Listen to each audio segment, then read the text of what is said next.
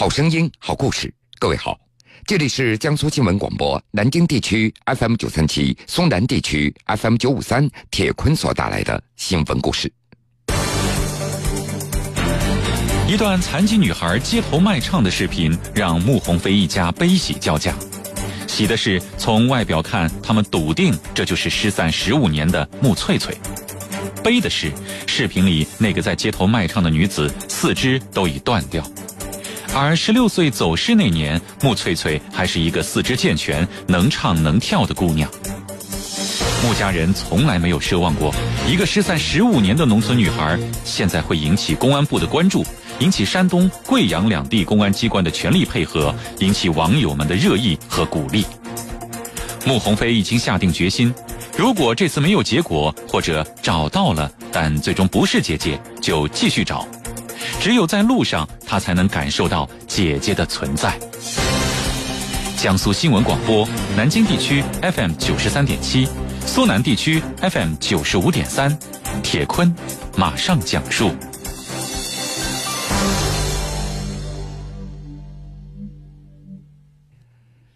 那是在今年三月末，穆鸿飞收到了一条视频链接，时间长度是一分零八秒，对方告诉他。这个视频当中的女子很像她走失的姐姐穆翠翠。视频中的女孩跪在地上在卖唱，残缺的左手被一根蓝色的布带和话筒缠绕在一起，右手只剩半截了，在空中随着音乐的节奏在挥舞着。再往下看，这个女孩没有脚掌，支撑全身的是折进灰色拖鞋里那干瘪变形的小腿。每当有人捐款，黑色音箱的旁边，这个女子就会低下头，贴着话筒，轻轻的说上一声：“谢谢，穆鸿飞他看到了这段视频，他越看越像十五年前丢失的姐姐穆翠翠。他发现这位卖唱的女子有着和姐姐相似的面庞，头发有些自然卷，鼻子、脸型、身形都和家人记忆当中的穆翠翠一模一样。但是穆鸿飞也不敢十分的确定，因为走之前的穆翠翠那是四肢健全的，和很多山东姑娘一样的高挑，十六岁的时候身高将近一米六五。母亲刘秀英也看到了视频，当场大哭，指着穿着黑色 T 恤衫的卖唱的女子，大声的喊着：“这不是你姐姐吗？这就是你的姐姐，我的女儿啊！”穆鸿飞找到同村的热衷公益、精通网络的一个村民，拜托他发了一条寻人微博，并且附上了那条街头卖唱的视频。四月十二号，这段视频播放量超过了一千五百万。有网友说，如果视频中的人真的是失踪十五年的穆翠翠。那么，他极有可能被犯罪分子人为的制造了一些残废，或者是成为了怪物，以此来博取世人的同情，借此获得路人施舍大量的钱财。有网友通过辨认视频当中的一些商铺，用街景地图确定了拍摄视频的地址，那是在贵州省遵义市的中山路。四月十二号下午的三点，公安部刑侦局官方微博表示。山东与贵州警方共同开展人员查找和相关的调查工作。一九八六年，穆翠翠出生在山东省东营市广饶县花关镇的李楼村，村子里只有三百多户人家。穆翠翠的家靠种植棉花、小麦为生。穆翠翠失踪于二零零二年。当年的农历的七月十二号的清晨。穆翠翠走到表姐刘蕊蕊打工的车间来诉苦，说班长对自己太凶了，她不想干了，想借表姐二十块钱想回家。那个时候，这对表姊妹在一个月之前刚刚结伴来到山东省东营市广饶县天瑞纺纱厂来打工，工厂距离穆翠翠的家大约二十公里，而就在前一年。初中没有读完，穆翠翠就辍学了，在山东省滨州市帮人做早点。在表姐刘蕊蕊的记忆当中，年仅十六岁的表妹干活非常的勤快利索，性情也非常的乖巧，没事儿就喜欢唱歌。母亲刘秀英最后一次见到女儿穆翠翠，那是在二零零二年的六月中旬。那个时候，女儿刚到纺织厂上班没多久，回家拿衣服的时候，她告诉母亲一切都挺好的。二零零二年农历的七月十四，表姐刘蕊蕊回家休假，她打电话给穆翠翠的邻居，穆家人才知道女儿三天之前就踏上了回家之路，至今未归。当天晚上，家里人向东营市广饶县花关派出所报案。可能是因为没有证据来证明穆翠翠是被人拐骗的，所以警方不予立案。穆翠翠失踪之后，家里人就认为，穆翠翠的身上只有二十块钱，应该走不远的，极有可能还在广饶县城内。家人将穆翠翠的证件照给放大了，用相框给框好，在广饶县街头广场逮到人就问，但是毫无结果。母亲刘秀英还交代那些装有座机电话的亲戚，说一看到有陌生的号码，一定要往回拨，不能够错失任何的机会。有一次，刘秀英的弟弟接到了一个来自山东聊城的电话，对方什么都没说。但是刘秀英却坚信应该有女儿消息了，她就收拾好行李出发去了聊城。到了聊城以后，刘秀英反复拨打抄下来的那个陌生的号码，终于在一个食品加工厂的门口见到了那个来电者。来电者在听明他的来意之后，十分的抱歉，说自己当时是拨错号码了。刘秀英忍不住的嚎啕大哭。从那以后，牟家人也不敢轻易带着刘秀英出门来寻找女儿了，就怕她受到刺激。时间一天天的过去了，穆家人的寻找范围也逐渐的扩大。在接下来的几年中，他们坐着中巴车找遍了菏泽、淄博、滨州、临沂等城市，可以说山东省的城市基本上那都去过了。可惜每次赶过去，那都扑空了。穆家人的心里还在猜想，一位十六岁的少女迟迟没有回家，很可能是被人拐卖去了。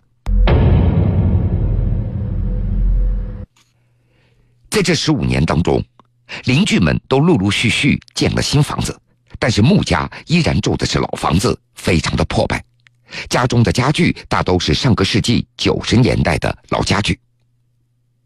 自从穆翠翠走失以后，父亲变得什么话都不愿意说了，只知道睡觉，变得有些痴呆了。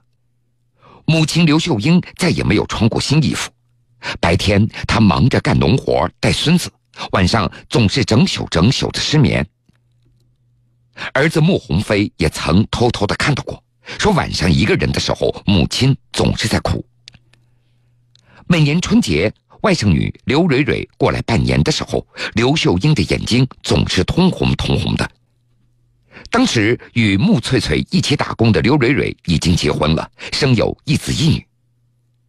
刘蕊蕊有的时候也忍不住的会想，要是穆翠翠还在的话，也应该和自己一样生儿育女了。这些天。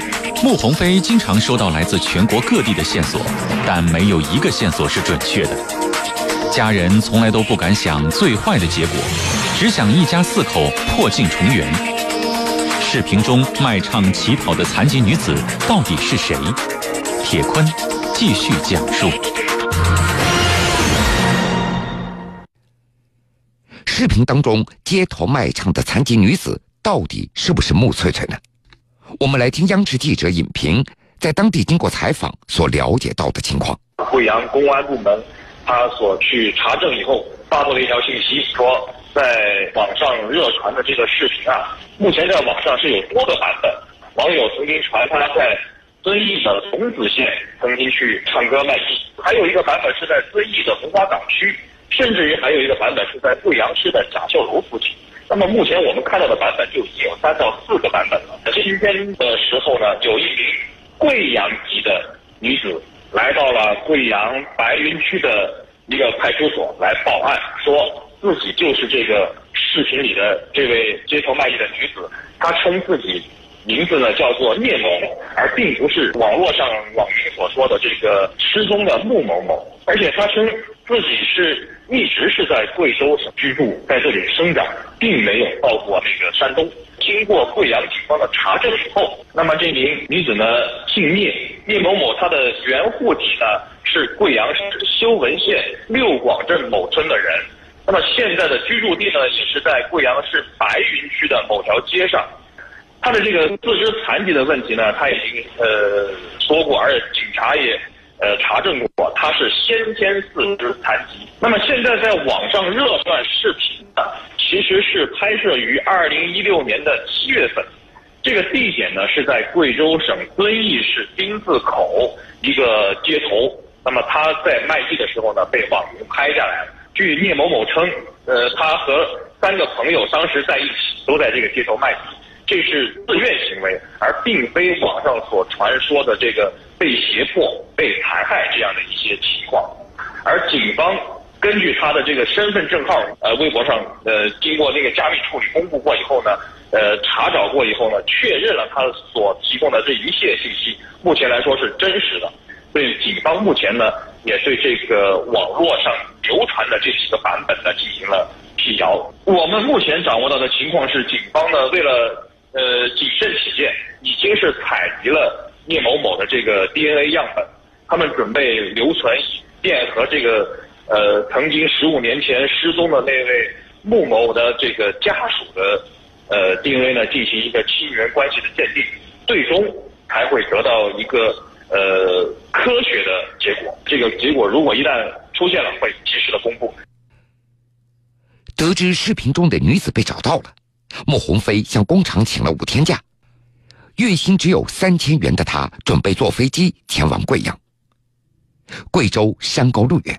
母亲刘秀英的担心也写在脸上了，她皱着眉，一直在劝儿子：“要不再等一等。”刘秀英坐立不安，她不是不想找到女儿，但是她更担心家中唯一的孩子穆鸿飞如果再出什么意外呢？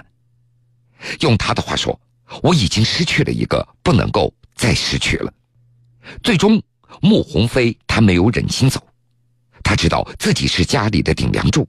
两个老人，两个孩子都需要他赚钱养活，所以自己不能够有半点闪失。